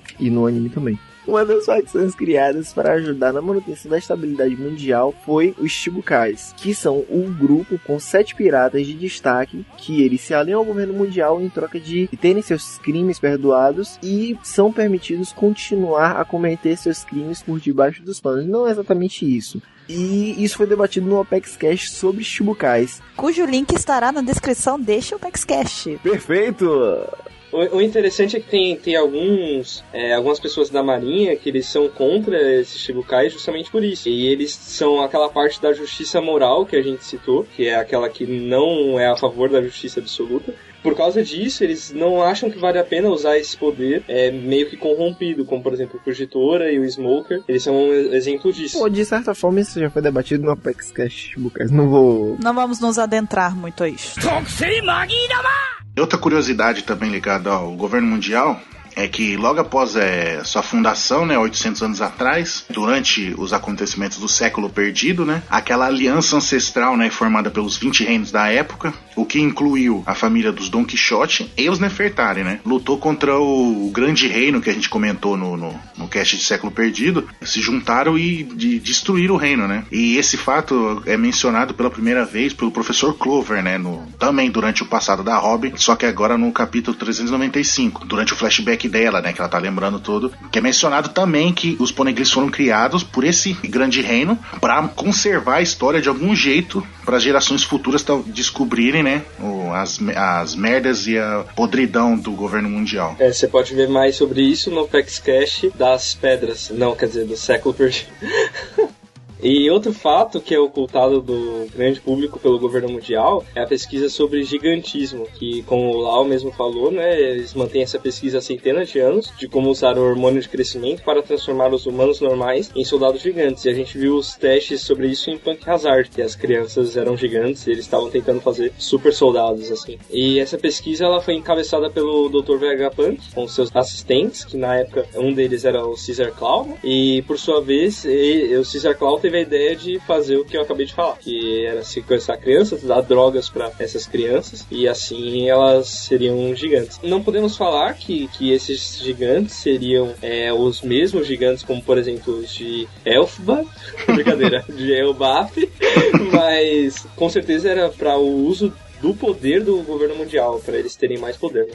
E mais um acontecimento que foi ocultado pelo governo mundial foi o destino da Cidade Branca, ou o Reino de Flevence, que foi contado pelo Gladius para a Baby Five. Ele contou isso para ela, inclusive, foi no capítulo 762. Aí ele diz que há 100 anos o governo mundial e a família real de Flevence descobriram o chumbo branco e descobriram que ele era venenoso, inclusive. Só que eles optaram por não informar ao país dessa condição, super gente boas, e eles fizeram isso justamente para que eles pudessem continuar obtendo lucro a partir desse mercado do chumbo branco. Os caras só gente boa, né? Não, os caras, filha de uma. né?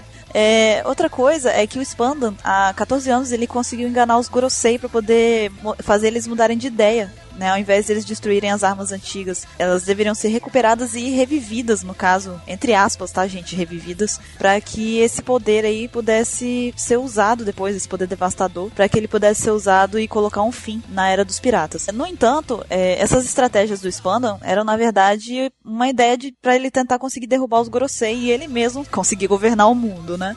Spanda é um cara inocente, não sabe de nada. É fanfarrão. E esse fato e outras coisas relacionadas às armas lendárias, inclusive, estão no nosso Apex Cash em relação às armas lendárias. Então, quando vocês acabarem de escutar esse cast, caso seja o primeiro cast que vocês estejam escutando, vocês vão ter aí já mais uns três casts para escutar. Vai estar tá tudo na descrição do post.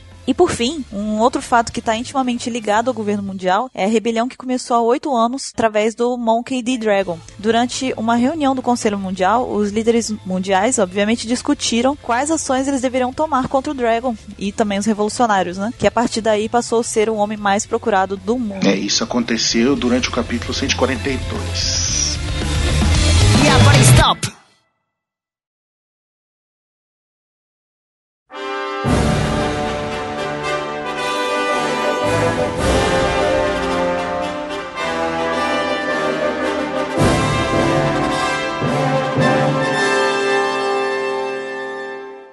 Agora, terminada a parte conceitual desse cast, nós vamos partir para a parte delicinha do cast, que são as teorias. Yay! A primeira teoria que a gente colocou aqui é em relação ao Akaino e a Jury Bonnie. Como a gente já mencionou também no cast sobre o século perdido, eh, o Akaino se porta de uma forma muito, muito estranha quando ele vai conversar com a Bonnie. Beira o bizarro. Beira o bizarro, principalmente se tratando do Akaino, que é um cara super gentil e Ele é um educado. cara normal, né? Que tem um emprego de contador. É de uma cordialidade ímpar. Então, assim, é, essa postura dele levanta algumas dúvidas sobre o que, que há entre eles dois. Será que existe aí uma relação de talvez é, parentesco? Não. Não sei, talvez, é, como a gente mencionou também, vou falar brevemente aqui a teoria que a gente mencionou lá, foi até eu, se eu não me engano, de que a Bonnie teria lá convivido entre os Gorosei, entre os Tenryubito, por causa da Mi dela e da habilidade dela. Então talvez cria esse vínculo mais próximo entre ela e o governo e a marinha. Enfim, o que vocês acham que pode ser isso? Então, eu, já acho aquela teoria que a gente vem debatendo, acho que desde o. Não, do primeiro cast não, que a gente abriu o coração no primeiro cast. Mas desde o segundo cast, a gente vem soltando as, as teorias malucas, né? Que ela talvez seja uma das pessoas que vivem desde a. é- Não do século perdido, né? Mas talvez, tipo, um pouco posterior ao século perdido, ou seja, ela é tipo de 800 anos atrás, e vem usando esse o poder dela para rejuvenescer os velhos do governo mundial, como a gente comentou não vou entrar em detalhes, né? Tipo, mas como a gente falou no, no, no outro cast. E por causa disso, a Kaido tava preocupada. Falou, pô, se perder ela, perdeu o nosso governo, que eu sigo a risca, que é a única coisa que ele se importa. É, eu acabei de ver, assim, mas porque eu não lembrava muito, né, das coisas que estavam acontecendo. Mas eu, ah, eu não sei se vai ser uma teoria muito bizarra, mas. Se abra, se abra, abra, limpe os ouvidos e escute as pedras. Vamos lá. Então, qu- quando eu tava vendo sobre a Marinha, eu tava falando muito sobre esse negócio de escravidão. E que algum, algumas pessoas da Marinha deixavam isso acontecer, até porque os Tenryubitos gostam muito de- dessas coisas, e outros consideravam isso repugnante. E a Bonnie, ela ela fica muito nervosa quando a Kai não vai falar, falar com ela. Ela fala que ela nunca mais vai perdoar eles e tudo mais. Então, pode ser talvez que a Bonnie ela fosse um- uma ela fosse uma escrava do governo mundial, sabe? Ela fosse alguém de algum Tenryubito, alguma coisa assim, que tinha um propósito maior. Então, se- será que ela foi uma escrava com Akuma no Mi? Será que descobriram? Sim, por causa da Akuma no Mi dela, entendeu? que ela pode ter sido vendida para o governo mundial ou para alguém importante de lá. Até mesmo pro Akainu, por que não? Tipo, ele não tem essa cara de que, de que não teria uma escrava, tá ligado? Ah, eu acho que sim. Não, porque ele mata tudo. Não, eu acho que sim. Eu acho que, na verdade, esse negócio de ter escravo é mais com os Tenryubito, eu acho. Não, é, não acho que os- o, tipo, o Akainu vai ter no escritório dele, tipo, abre ali a porta, chama uma escrava, tira do armário ali. ela Não vai- ia durar os escravos, imagina a cena, imagina a cena, não ia durar os escravos.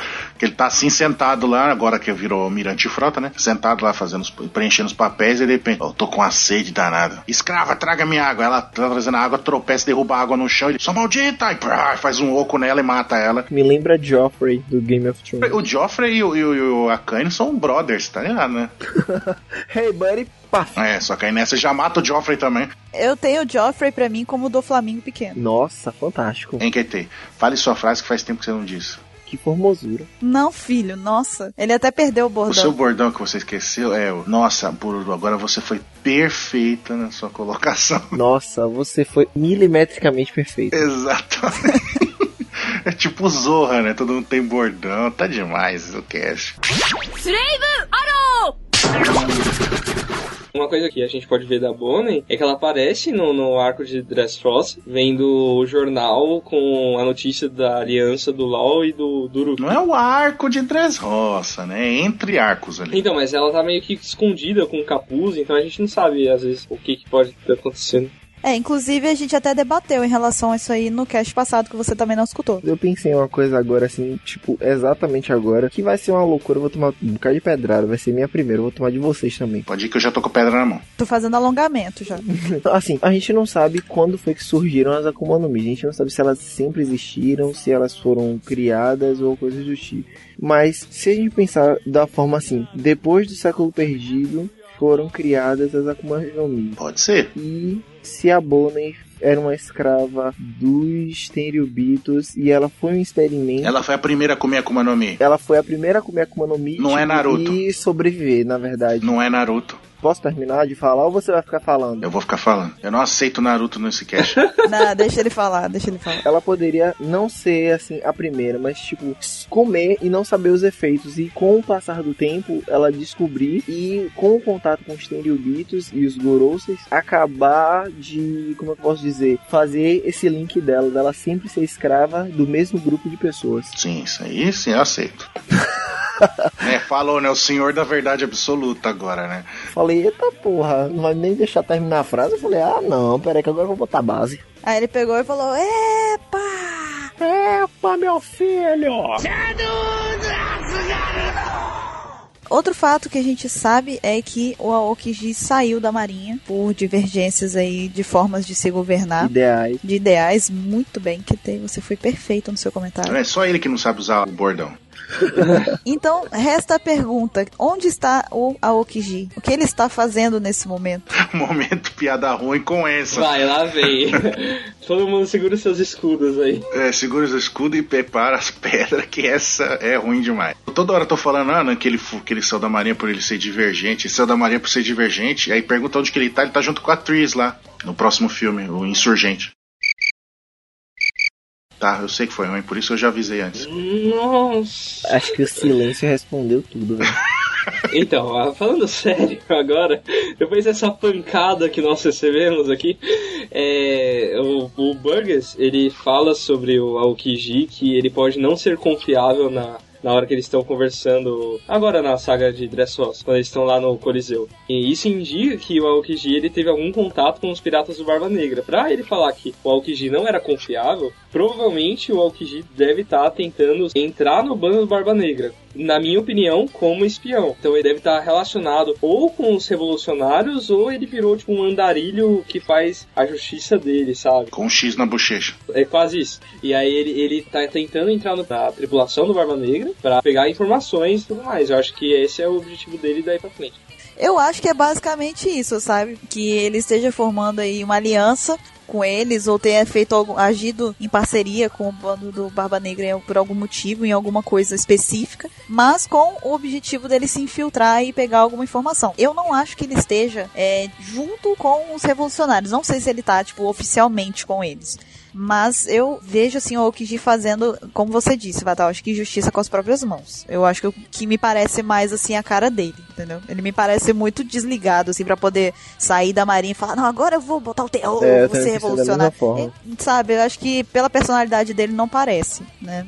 Posso estar enganada, provavelmente estou, porque eu sou a pior de teoria aqui da OPEX. Então, Eu já concordo com 95% que vocês falaram. A única diferença é que eu acho que ele está, tipo, não dentro, não, sou revolucionário, tenho camiseta e carteira assinada, não. Tipo, estou junto, tô ajudando os caras pra ver qual é que é a deles, entendeu? E aí, tipo, chegou alguém lá do, do- dos revolucionários e falou, ó, então, você quer ser útil pra gente? Ou então, tenta obter informação aí do, do Barba Negra, ver o que, que ele tá querendo fazer, já que você saiu da Marinha, então ele vai, ele vai acreditar que você tá com raiva da Marinha, vai querer lutar contra o Akane, então dá uma de louco, vai lá e depois volta aqui pra gente conversar. Eu acho que aconteceu algo do tipo, entendeu? Ou por que não, tipo, pode ser uma teoria bizarra, mas ele poderia estar criando, tipo, uma própria patente da marinha, assim. Por que, que eu digo isso? Porque, Tipo, assim, tipo aquela pegada do, do filme Z que você tá falando. Não, não, não. Tipo, ele, ele quer mudar a marinha por dentro, sabe? Por assim dizer. Por exemplo, ele sempre tá junto do Smoker. Então talvez ele esteja dando algumas informações pra pessoas que ele acha que seja confiável da marinha. Pra, tipo,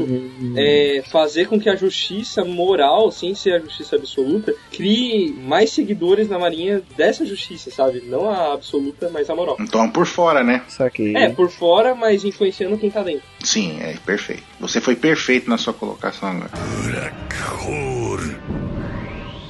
Uma terceira teoria que a gente tem aqui é a respeito do terceiro almirante. Quem seria o Ryokugyu? Qual seria como nome dele? Como que vocês imaginam que ele seja? Tipo, até a postura dele em relação à marinha. Porque a gente já viu do Fugitora também, que ele sempre vê primeiro as pessoas, ele quer primeiro salvar os inocentes para que depois possa ser feito a justiça, né, no local. Vocês imaginam o que em relação a ele? No caso do Ryoku Kugyo, né? Que todo mundo chama de Green Bull. O que eu acho é o que a gente comentou no cast que a gente é, é, leu, né? O, SBS, que agora eu não vou lembrar qual que foi, mas é, a gente pegou, comentou, foi debatendo, né? O, as cartas e as coisas que tinha no SBS. A gente comentou sobre o Ryokugyo, né? Tipo, o alinhamento dele seria mais ou menos o do, do Fujitora. Deixa eu só te interromper rapidinho, assim. Esse SBS que você tá falando, pra quem não sabe, a gente tem um Apex Cash sobre esse SBS. Então, se vocês quiserem saber o que, que o Ansem tá falando um pouco mais aprofundado, é só clicar no link que tá na descrição do Apex Cash. Exatamente, conseguimos linkar outro cache. Cache linkado com sucesso. Conquista desbloqueada. Exatamente, mais um cache a adicionar. Então, a gente fala que, que tenha uma linha. Vocês vão ver o cache, vocês vão ver a imagem que a gente. Eu vou falar. Tem uma imagem circular assim com vários nomes, né? Do zodíaco chinês, né? E em relação aos animais. E, tipo, tem uma linha transversal assim cortando, né? Seguindo essa linha e a posição dos outros nomes dos outros bichos, né? Como o cão, o fazão, né? E, e o macaco, a gente deduz que tanto o quanto o touro verde, né, o Ryokugyo, é, eles vão ter uma atitude é, não 100% leal assim à marinha, como o Fujitora já tá fazendo. Ele é, é da marinha, só que ele não concorda com 100% do que acontece ali, tanto que ele quer extinguir o Shichibukai. E eu já acho que o Ryokugyo vai ser mais ou menos assim também. E a Akuma no Mi dele? Você acha que vai ter Akuma no Mi? Porque todo almirante tem, né? Vai ser legal Eu ter. acho que sim. Bom, vamos lá, que também a gente não sabe se Fujitora tem ou se é a espada dele que tem. Eu acho que é espada, né? Acho que o Grimbu ele deve ter alguma coisa- Akuma no Mi na linha elemental. Elemental que eu digo assim, tipo. Meu caro Watson, né? É, exatamente. Nossa, tá- hoje tá foda. tá todo mundo ruim. Eu pensei que só eu que tava caprichando nas piadas ruins. A do Fujitora certamente é, é em relação a meteoros, né? Não, Não, certamente, certamente é gravidade, né? Isso. Porque assim, eu pensei, aí temos gelo, lava, a luz, aí temos a gravidade. Tem que ser nessa linha, o do Green Bull. Ele não- dificilmente ele deve sair dessa linha. E outra coisa que eu tava curioso pra saber é como é que vai ser a justiça dele. Sim. Vocês estavam falando aí, mas assim, todos, todos os almirantes têm a própria frase de justiça. A justiça preguiçosa, a justiça Absoluta. absoluta, Uhum. A justiça a cega. justiça cega. Então, tipo, não- a personalidade dele vai ser muito ligada a isso. E assim, eu não consigo pensar em algo, entendeu? É, então, sem a gente ver nada do personagem, é possível a gente descobrir qual é que vai ser. Só se a gente desse aquele, aquela bicuda certeira. né? Então, o que, o que eu acho assim, tipo, com respeitar a Akuma no Mi dele, quando a gente fala Green Bull, a gente já pensa, às vezes até em uma Akuma no Mi. A gente não pode esperar isso, porque o Oda geralmente faz o inverso do óbvio, né? Então não deve ser uma Akuma no Mi zoando do touro. A gente já viu uma parecida, que é a Ushi Ushi no Mi, que é do Dalko, mas se fosse isso mesmo, eu esperava que fosse um negócio bem roubado, tipo um Minotauro, assim, ou alguma coisa do gênero, sabe? Um outro Ushi Ushi no Mi modelo Minotauro, talvez. Hum, verdade, a gente não tem nenhum Zoro. Mas indo para outro lado do, do não óbvio, então aí fica totalmente aberto, assim, é algo totalmente diferente, a gente não tem nem onde teorizar. Eu já acho o seguinte, em relação à justiça dele, eu chutaria, lembrando a todos que isso aqui é totalmente chute, não tem fundamento nenhum. Eu diria que ele seria um cara com a, tipo, com a justiça mais íntegra. Por quê? O One Piece já tá caminhando, tá, tudo bem, vai levar muitos anos ainda pra acabar. Hum. Mas assim, a gente já tá chegando num ponto em que já foram trocados almirantes, a gente já viu que o Akainu, que é o loucão da história, é o malucão. Tá na hora de chegar alguém sensato. Entendeu? Então, eu acho que assim, não que ele não vá se opor à pirataria, entendeu? Aos piratas. Mas assim, eu acho que a justiça dele já vai ser uma coisa um pouco mais é, justa, entendeu? Tipo, coesa, tem um pouco mais de coerência, entendeu? Eu acho, pra poder começar a mostrar a mudança na marinha, entendeu? Tipo, ele, ele é, se opõe aos piratas e tal, mas de um jeito decente, entendeu? Não como o Akainu, entendeu? Seria ótimo, porque a gente já teria, o- assim, o Fugitória já tá começando aí nessa linha. Então, se a gente tivesse outro, seria fantástico. Sim, é porque o Fugitor ainda, dentro da justiça dele, ele ainda é muito meio falho, assim, sabe? Ele, ele, Ele é muito passivo, né? ele é muito passivo, exatamente. Eu imagino um almirante que se imponha, entendeu? Impõe a justiça, mas de uma forma Eu íntegra. acho que o Aokiji fez isso, sabe? Sim, mas ele saiu. Então, mas por almirantes, eu não sei se, se apareceria um outro assim. Se não aparece, vai ficar sem. Aí vai continuar a marinha, a marinha vai, vai tipo, acabar? Então, mas aí que tá. Eu acho que o almirante que vai ser esse bondoso vai ser o Smoker no futuro, sabe? Ah, mas aí é porque você aposta no Smoker, né, cara? Nossa, não, não, Smoker O não. Kobe, né, meu filho, também, né? Não, é, é sério, é- daqui pra frente, eu acho que o One Piece tem cada vez mais a ficar a cair no caos, assim, a Marinha ser o, o maior vilão mesmo, sabe? Então talvez, tipo. Não, não é a marinha que é o maior sim, vilão. sim. É o governo mundial É, que é o maior Se você vilão. tivesse escutado o último podcast, você ia saber disso. você saberia. mas, mas, mas os, os almirantes são a maior força do governo mundial também, sabe? Não. Tipo, é uma das, vai. Ah, tá. Uma das. É uma das maiores forças, então, tipo, não é desconsiderado. Como uma das maiores forças, eu, eu considero que o Green Bull, quando vier, ele vai ter uma justiça muito mais parecida com a do Akainu do que uma bondosa, sabe? Ah, não. Você acha que ele vai roubar a cena do Akainu? Não, parecida, não, não, tipo. Não, eu acho que não. Eu acho que vai ser o seguinte: se pode até ser também, eh, Vatal, que seja o Smoker, igual você tá falando. Não, o Smoker no futuro é muito provável que ele seja almirante. não, pode ser que, tipo assim, no final das contas ele se redima, sabe? Ele vai se redimir e vai virar um cara realmente que consegue vencer alguém. Mas assim, nada impede que entre o Green Bull e depois ele saia. E ele entre no lugar, entendeu? Nada impede. Agora sim, só pra eu concluir aqui, que eu queria falar sobre a Akuma no Mi dele, que na verdade eu queria mencionar a teoria do Mr. 27.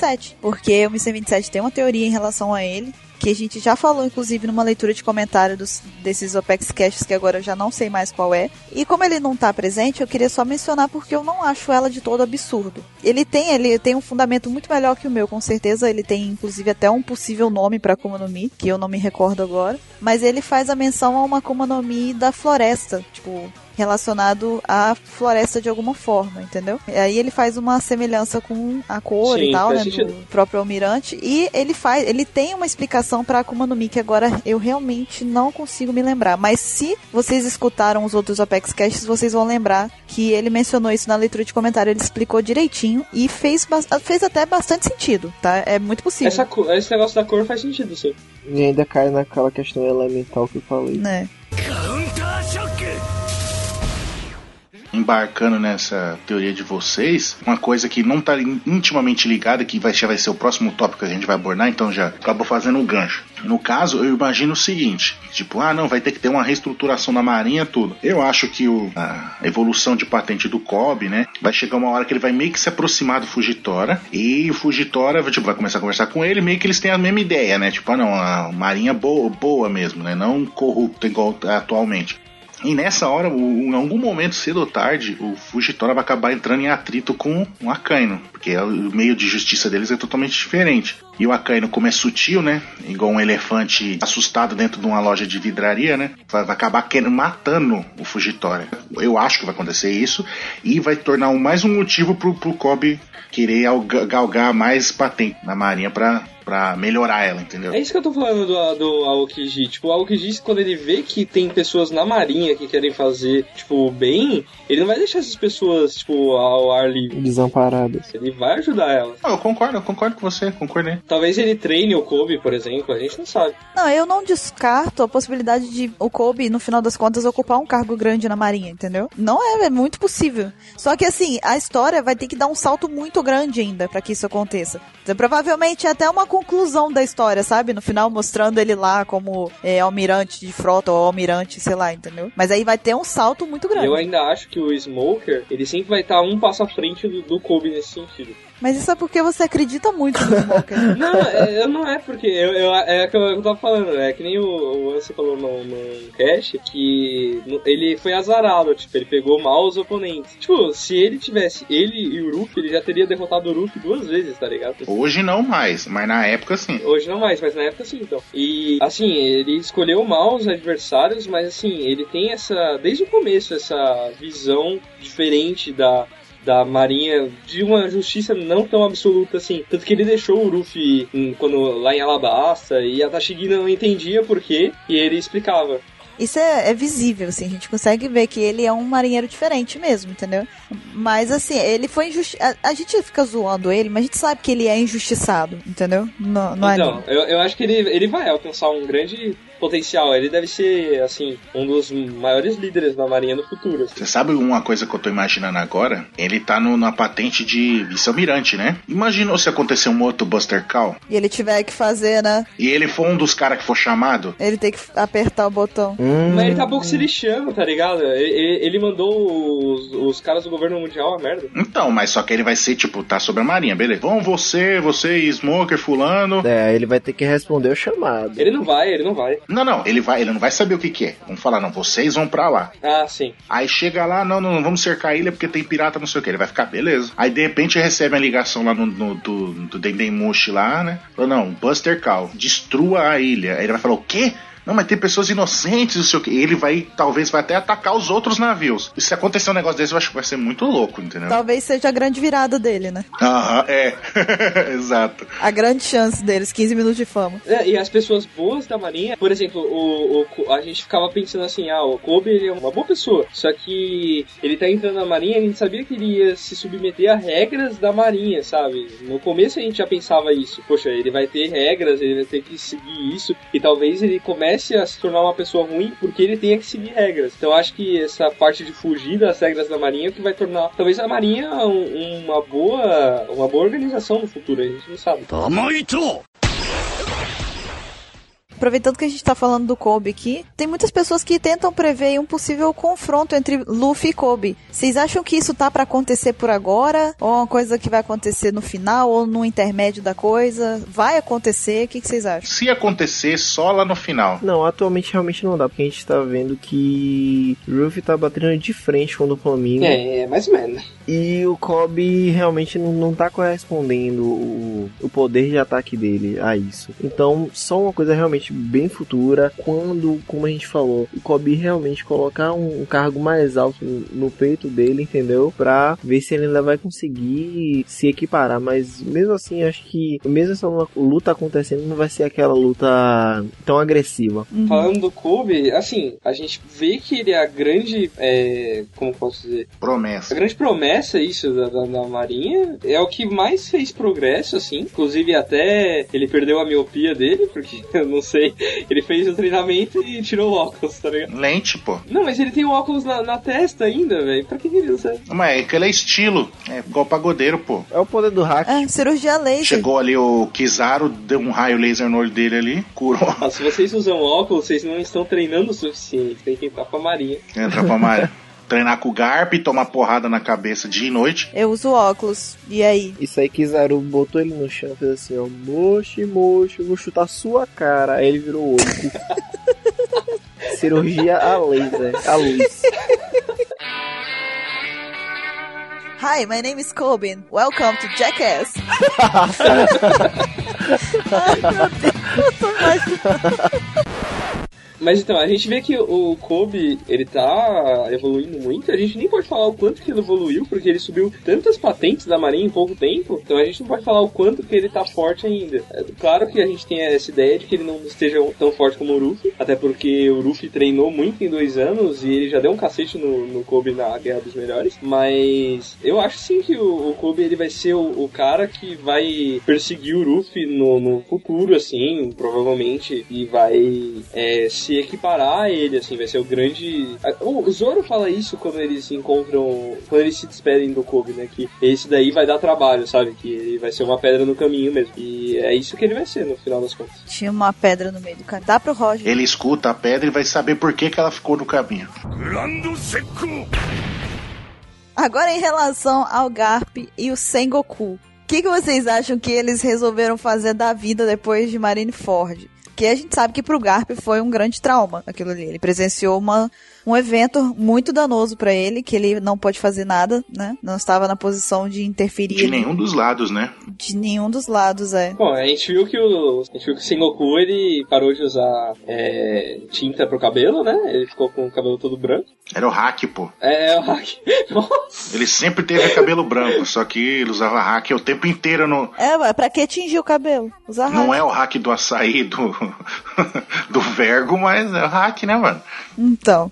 Eu imagino que o Garp, eu não sei se é Goku, pra falar a verdade, mas o Garp eu acho que, na verdade, na hora que ele, ele lidou com aquela situação ali, ele tipo falou, pô, já deu, sabe? Já acabou, que foi, foi o ápice da coisa, agora eu vou, vou ficar na minha aqui quieto, não quero mais me envolver com batalha de frente da marinha, nem com pepino de ninguém. Me deixa em paz, sabe? Tipo, me deixa viver aqui que o trauma já foi muito grande pra mim. Eu penso que agora ele vai ficar na dele ali. Não sei se ele vai, é, por enquanto, por um bom tempo, não sei se ele vai fazer algum movimento significante na história. Eu acho que ele, se ele for fazer um movimento, vai ser tipo pra ajudar o Luffy em alguma situação. Eu acho que o movimento vai ser sensual. Um movimento sexy. Sexy. O movimento é bem sexy. Por isso pega na cintura e acaba. E acaba. Acaba. É o, que, é o que os ouvintes estão de- desejando desse cast, porque tá demais. Acaba logo. Vocês acham que acabou? Não, tem mais. O pior é que a gente viu o Sengoku a última vez, além do, de quando ele é, indica o Aokiji, foi no filme Z, então tipo, a gente nem tem algo canon pra falar, ah, aconteceu mesmo. Não, não se tem informações concretas, né? A princípio. O que dá pra fazer é como a gente tá fazendo aqui, teorizando Esse apenas. espírito da marinha não, não, não ajudou. Agora, uma coisa que acho que, assim, se Garp for aparecer de novo na série, ajudando lá pra frente, eu gostaria que tivesse uma, uma série de capas com ele. Seria legal. Seria interessante. Um Conveses do Mundo 2. Porra, seria fantástico. Cara, se o Garp mostrasse pelo menos um pouco do, do poder dele, sabe? Porque muita gente zoou do Garp quando ele falou que ele ia parar o Akainu, sabe? Mas o Garp era muito forte. Ninguém é conhecido como lendário por nada. Então, é que ele use, tipo, um pouco do poder dele pra todo mundo ver, é, vai ter que acontecer, não, não tem como. Uhum. Eu acho que o Garp vai ajudar o Kobe, na verdade. De novo. Sim, mas assim, tipo, é, se ele tiver que interferir na história, vai ser pra ajudar o Kobe em alguma situação, entendeu? Pô, se for ajudar ele mais, ele vai pegar ele na mão e falar: vem cá, anda comigo aqui. Poxa, já, já treinou o garoto a vida inteira. Tá querendo que leva no colo também? É mais perto que ele pode ajudar. Vem cá, sobe nas costas aqui, vão de garupa. Pô. Você acha que o cara vai sair da aposentadoria pra ajudar um cara que vai ir atrás do neto dele, sabendo que um neto já morreu? Pô, mas ele tá com um monte de bala de canhão no neto. Mas ele tacava com o punho do amor. Uma bala de canhão é de boa pra um cara que é de borracha, qual foi? Você tá, você tá viajando.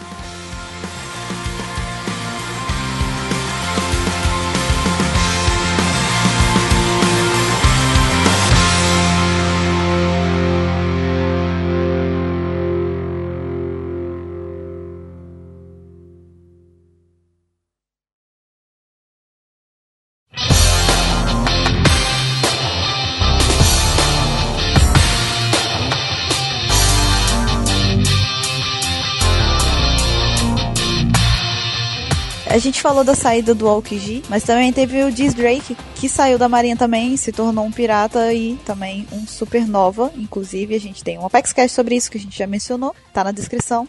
Que, vocês acham que o Diz Drake, tipo, qual foi o ponto máximo que levou o Diz Drake a resolver sair da marinha? Essa corrupção na marinha. E eu acho que vendo o passado, já que a gente tá aqui, então a gente pode falar spoiler, whatever. Que no flashback do, do Law, a gente vê, enquanto ele tá procurando lá a Ope mostra um grupo tipo de piratas e tem um, cara assim que se assemelha muito a ele, só que tipo mais velho assim, mais velho até que o próprio Corazon.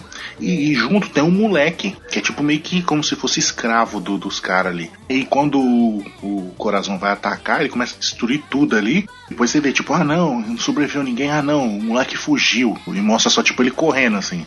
Bem provavelmente ele era ele ali, entendeu? Sim, fala isso na Wiki também. Então, e tipo naquela, ele ficou. Ele falou, "Ah, vou entrar na marinha porque eu odeio pirata, não sei o que. Depois ele deve ter visto alguma podre na marinha e falou, não, nem a marinha presta, então eu vou fazer do meu jeito, alguma justiça, sei lá, alguma coisa assim. A gente tem que conhecer mais eles, né? Como a gente falou no cast de supernovas, é, tipo, a gente conhece pouco sobre os outros supernovas, né? A gente vai conhecer agora o, o Ló, E pra mim, ele foi o Supernova que fez a entrada mais legal de todos, tá ligado? do T-Rex. Que ele entra no meio de dois golpes e aí ele fala: Nós estamos indo pra um novo mundo, tá ligado? É muito massa. né?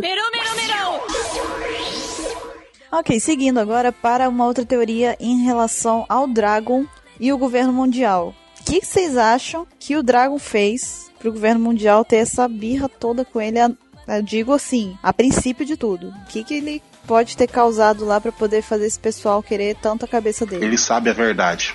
Eu acho que é isso também, assim. Eu imagino que o Dragon tem uma informação, tipo, escrota de, de profunda, sabe? Em relação ao que aconteceu. Quem sabe até ele não foi do navio do, do Roger, né? É uma das teorias. Vão achar que é contradição minha, porque eu odeio o Chique, né? Mas o único jeito de salvar o personagem é se o Dragon era tripulante do bando do Roger e naquele maremoto, aquele tufão, aquela ventania que afundou todos os navios do Chique, foi tipo o Roger virou assim: ah, ele tem uma frota gigantesca de navio. Ô, ô, ô, Dragon, afunda ali, por favor. Nossa senhora, faria muito sentido, velho. Usou um poder lá, que a gente teoriza também que ele tem um poder do vento ou do dragão, não se sabe, né? Eu falo que é da tempestade. A gente vai discutir mais pra frente no cast de Akuma no Mi. Então, aí que, que aí o Roger virou e falou: não, acaba com o cara lá e vamos continuar a viagem aqui. Aí ele foi, fez o tufão, ou sabe-se lá como, e afundou os navios e falou: pronto, agora vamos continuar. Eu, eu acho que é isso, é o único jeito de redimir o, o Chique, que é um merda.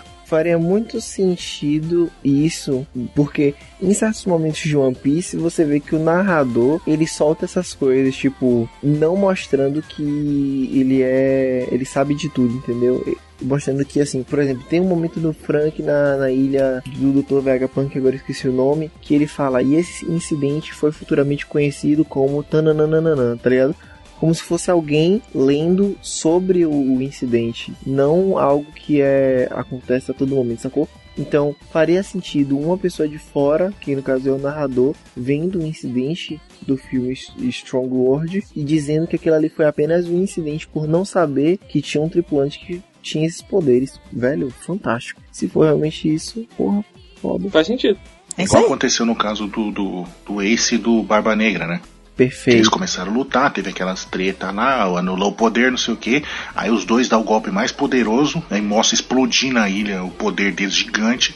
Aí o narrador falando, foi um negócio assim, os rumos dessa batalha vai mudar o destino do mundo pra sempre. Aí mostra o chapéu do Ace tudo estourado no chão, assim. E realmente mudou, porque teve a Guerra dos Melhores, morreu o Barba Branca, mudou o equilíbrio do mundo, a marinha foi reestruturada, entendeu? Mudou realmente o rumo do, do mundo. É outra era, né? É, começou a nova, nova era. Agora, uma coisa assim, tipo, é óbvio porque que a Marinha também corre atrás do Dragon, porque como revolucionário, tem uma hora que ele fala até pro Ruffy que enquanto ele tiver oportunidade de quebrar as leis, ele faça isso, sabe? Então, tipo, ele sempre tá defendendo outras coisas que a Marinha não defende. Uma dessas coisas, por exemplo, é essa adoração que eles dão aos Tenryubitos, sabe? Porque você vê o desprezo que o Dragon tem pelos nobres quando ele aparece na ilha do, do Sabo. Ele, fala, ele fica surpreso de ver que os nobres fizeram até mesmo uma criança falar que odiava ser nobre, sabe? Então ele tem essa, essa rixa contra esses Tenryubitos. Eu acho que o governo mundial vê isso como uma ameaça para eles. Uma próxima pergunta que eu tenho para vocês aqui é em relação ao Kuma. Porque a gente sabe que o Kuma é um revolucionário, né? Faz parte dos revolucionários. Por que será que ele se deixou virar um experimento do governo mundial e da marinha, né? Por que, que ele se deixou ser estudado e ser transformado em pacifista? Eu acho que ele fez isso pra mostrar o seu empenho e, tipo, disposição em ajudar a Marinha como parte do plano de se infiltrar e obter informações do- da Marinha e do governo mundial para os revolucionários. Sim, mas aí, porque nesse experimento eles meio que transformaram ele num, num robô. A- tipo, ele perdeu a parte orgânica em tese, Então, né? mas eu acho que ele fez isso, tipo, a ponto não, mas aí o Dragon talvez fala, não, você vai fazer isso. Mas, ah, mas você pode morrer, você vai deixar de ser você. Não, mas eu me sacrifico por essa causa dos revolucionários, entendeu? Então, no caso, as informações que ele obteve foi antes do, de ter se transformado. Sim. Não, durante o processo, né? Isso, durante o processo. Até o perfeito. último ponto. Então, basicamente, ele ficaria como espião, obtendo e passando informação até o ponto em que ele já não tivesse mais consciência. Isso. Entendi. E pra ele, tipo, foi irrelevante. Ah, mas vou deixar de ser gente. Ah, eu me sacrifico por isso, entendeu? Tipo, é uma causa justa. Eu, eu acho isso.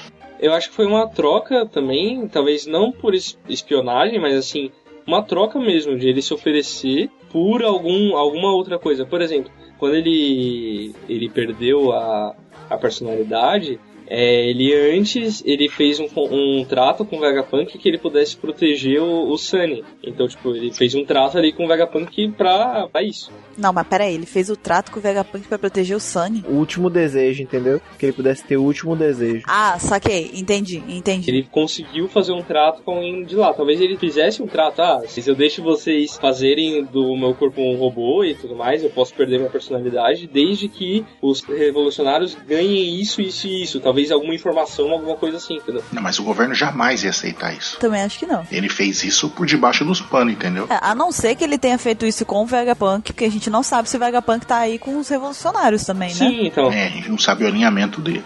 Se a gente não sabe qual é a postura dele lá na, em meio a isso tudo. É, né? então, pode ser. Ou então ele não perdeu totalmente a personalidade, tipo, ele está meio que hibernando, por assim dizer. Ele pode estar recolhendo informações agora, sabe? Ou ele pode estar só fingindo, né? Eu acho que fingindo não, acho que ele tá hibernando por um tempo, talvez, também. Que ele pode retornar a ser ele depois de um tempo. Enquanto isso, ele pode estar pegando informações sobre a própria Maria. Só se fosse uma jogada do Vegapunk, o que seria foda. Ou Seria da hora? Porque Sim. o Vegapunk viu, pô, esse cara não se arriscando a vida dele, sacrificando a vida dele em prol do, da humanidade, do futuro. Eu vou. não vou sacrificar ele, não. Vou fazer um jeito de preservar a vida dele e ele continuar obtendo informação sem ele saber. Tipo, gravando. Aí Sim. quando ele voltar assim, tipo, ah não, aí ele lembrar de tudo, fala, puta, precisa aí e revelar, puta, isso seria foda. Faz tipo um backup, né? Isso, exatamente. Nossa, ia ser muito da hora, realmente.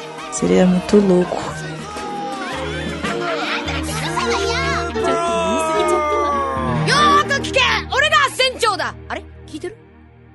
Authority.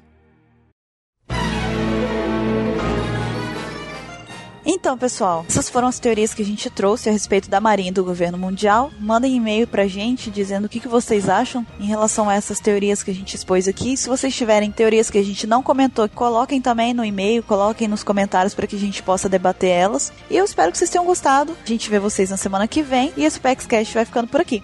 Tchau! Bye! Falou! Falou!